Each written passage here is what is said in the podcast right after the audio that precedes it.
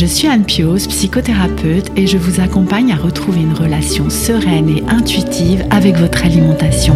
La pleine conscience du pouvoir est un podcast qui vous accompagne à reprendre le pouvoir dans votre relation avec la nourriture, à sortir des injonctions de la culture des régimes et à ne plus vous sentir seul avec tout ça. Dans ce podcast, je partage des outils, des réflexions. Je vous parle aussi de pleine conscience et d'introduire dans votre quotidien plus d'observation de votre propre fonctionnement. Je vous propose également des témoignages de femmes et d'hommes qui vivent ou ont vécu un trouble du comportement alimentaire ou une relation compliquée avec leur alimentation. Leurs témoignages vous permettront, je l'espère, de réaliser que nous sommes nombreux à nous retrouver pris au piège de cette relation toxique. Je vous laisse avec l'épisode du jour. Bienvenue dans l'épisode 86 du podcast La pleine conscience du pouvoir. Aujourd'hui, je vais vous parler du pourquoi et du comment il me semble très intéressant d'apprendre à vous observer et en quoi cela peut être aidant dans le travail que vous faites pour retrouver une relation apaisée avec votre alimentation et votre image corporelle. Mais avant d'entrer dans le vif du sujet, je voulais vous parler de l'initiative qui m'a été soufflée par l'une d'entre vous. J'ai reçu il y a peu une proposition très généreuse de contribuer financièrement au podcast qui reste aujourd'hui disponible totalement gratuitement. D'ailleurs, un jour, une amie m'avait demandé Mais comment es-tu rétribuée pour le travail que tu fais sur le podcast? Et elle semblait éberluée que ce travail soit bénévole. Effectivement, nous sommes aujourd'hui deux personnes à travailler sur ce projet bénévolement et je rétribue une personne, Katsir, rédactrice web qui s'occupe de la transcription de tous les épisodes pour le blog et fait d'ailleurs un travail titanesque et de grande qualité. Il existe à ma connaissance deux moyens de pouvoir rétribuer le travail de création de contenu, la publicité ou la vente de produits via le podcast, ou alors la participation financière des auditeurs. Ce peut être par exemple par le biais d'un abonnement, mais cette solution ne me convient pas car je souhaite que la pleine conscience du pouvoir puisse continuer à être diffusée largement. La publicité me met mal à l'aise et vous ne m'entendrez ou ne me verrez jamais, je pense, vous vendre des produits qui sponsoriseraient mon travail. Alors j'ai fait le choix de proposer aux personnes qui le souhaitent de faire un don mensuel ou ponctuel par le biais de la plateforme Tipeee. Ainsi, celles et ceux d'entre vous qui souhaitent contribuer pourront le faire avec le montant de leur choix. Bref, je ne la fais pas plus longue sur ce sujet et vous laisse découvrir tout ça en suivant le lien vers la page Tipeee de la pleine conscience du pouvoir qui se trouve dans la description de cet épisode. Je vous rappelle également qu'il existe des moyens de soutenir gratuitement le podcast en le partageant autour de vous, en vous y abonnant, en laissant une note et un avis sur votre plateforme si elle le permet, comme le font Apple Podcast ou Spotify. Merci mille fois à celles et ceux qui prennent le temps de le faire. Revenons donc au sujet du jour, apprendre à vous observer. Je parle souvent aux personnes que j'accompagne du fameux moi observateur. Ce moi observateur, c'est cette part de nous qui peut faire un pas de côté et ainsi observer ce que nous sommes en train de vivre. Un autre terme que vous avez peut-être déjà entendu et qui parle de cette possibilité que chacun de nous peut développer, c'est la métacognition qui parle de l'observation des pensées. En termes plus psy, c'est la cognition sur la cognition.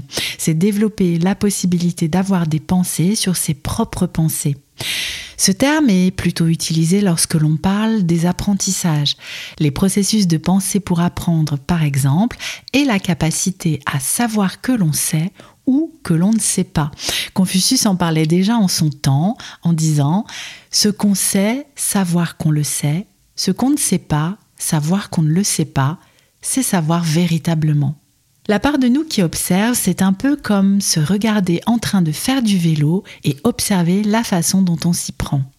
D'une manière plus large, le moi observateur va nous permettre d'observer tous nos événements intérieurs. Ces événements intérieurs, ce sont les pensées et donc j'observe ce que je pense. Nos pensées, vous le savez, sont un perpétuel défilé. À peine l'une pop à la surface de notre cerveau qu'une autre se présente à la suite. Un peu comme le défilé d'un générique de film ou les nuages qui passent dans le ciel. On utilise souvent ces images. Ces nuages parfois s'agglutinent. Ils peuvent être doux et cotonneux ou plus sombres. Nous avons la croyance qu'il peut être possible de stopper nos pensées.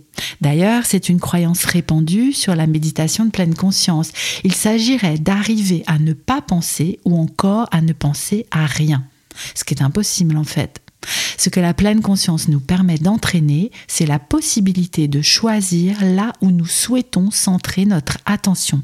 Mais nous allons y revenir un peu plus loin. Les événements intérieurs, ce sont aussi nos sensations corporelles. Qu'est-ce que je sens dans mon corps? Où? Quelle intensité? Quelle forme? Comment ça évolue au fil des secondes, des minutes? Ce sont également nos émotions. Mon moi observateur va pouvoir les observer comme des événements à l'intérieur de moi, en particulier par le biais de mes sensations. Ces événements peuvent avoir un lien entre eux. Par exemple, une émotion va créer une sensation corporelle, une pensée va pouvoir induire une émotion, et nos comportements vont découler de ces événements intérieurs. Dans la thérapie ACT, thérapie d'acceptation et d'engagement, d'ailleurs si vous voulez en apprendre plus sur cette thérapie, n'hésitez pas à lire Le piège du bonheur de Russ Harris, dont je vous ai, je crois, déjà parlé.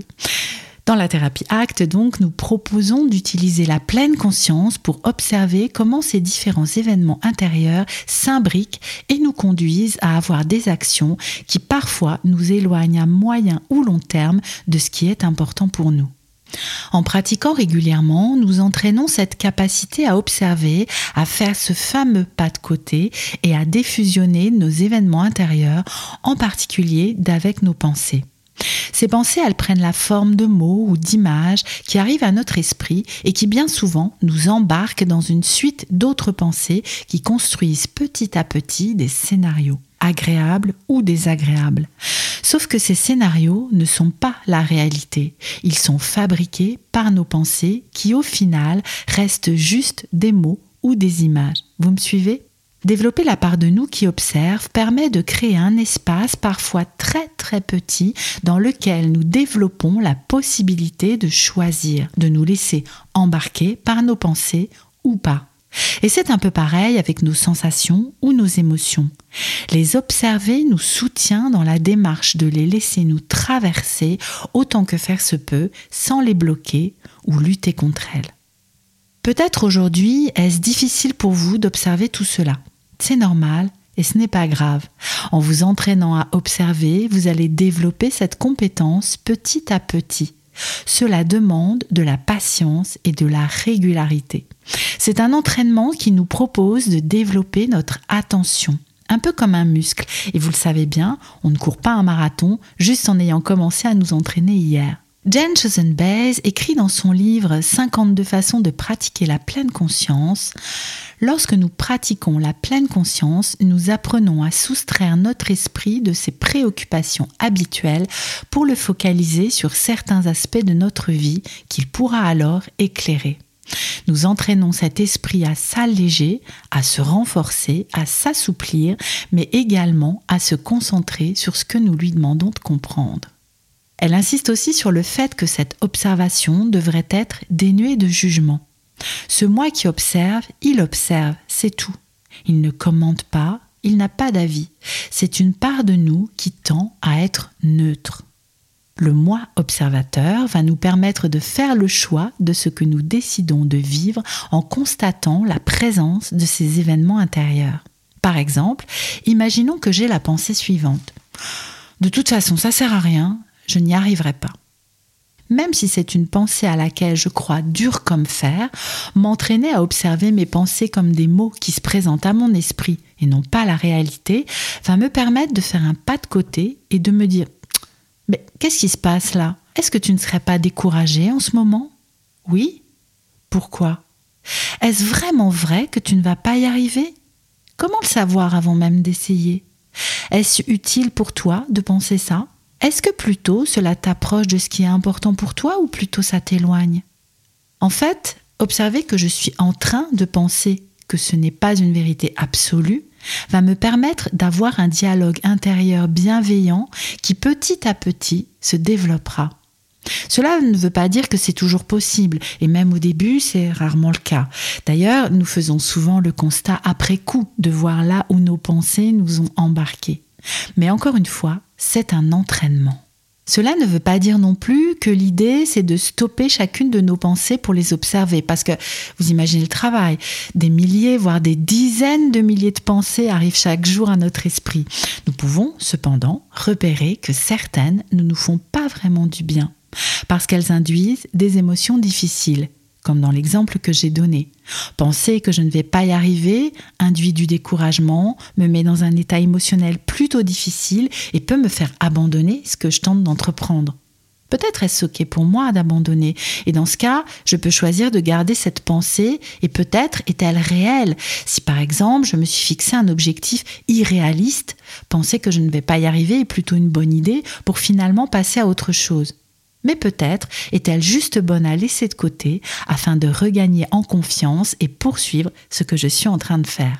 En ayant développé cette possibilité de vous regarder faire du vélo pendant que vous êtes en train d'en faire, en ayant développé cette part de vous qui observe, vous deviendrez petit à petit comme le gardien en haut du phare qui peut observer l'état de la mer en dessous ainsi que les mouvements des bateaux que sont vos événements intérieurs. Et donc, les exercices de pleine conscience sont un moyen de le faire.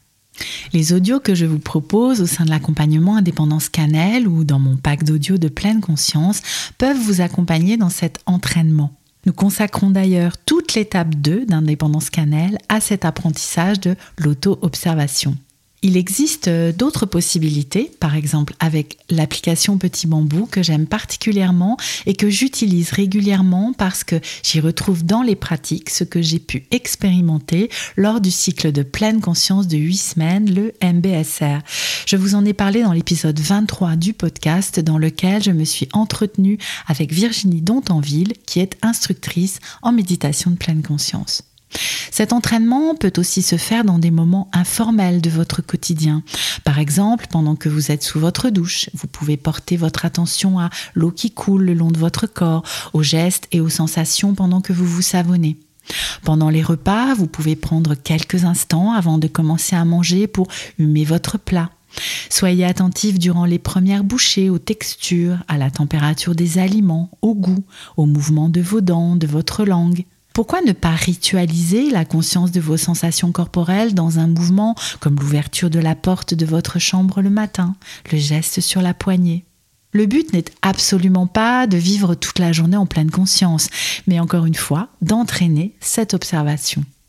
Cela demande de la patience et peut-être pour certains ou certaines de vous d'être accompagnés dans cet apprentissage, comme par exemple en suivant un cycle de pleine conscience comme le MBSR, en vous abonnant à une application comme Petit Bambou ou encore en nous rejoignant pour la prochaine session de l'accompagnement Indépendance Cannelle qui propose pendant 12 mois de pratiquer régulièrement ensemble et de travailler sur votre relation avec votre alimentation et votre image corporelle. La liste L'attente pour la prochaine session est d'ailleurs ouverte et vous pouvez la rejoindre en suivant le lien dans la description de cet épisode. Je vais vous laisser pour aujourd'hui. J'espère que cet épisode vous aura encouragé à développer cette part précieuse de chacun de nous qui peut s'auto-observer, le fameux moi observateur. À bientôt dans un prochain épisode de la pleine conscience du pouvoir.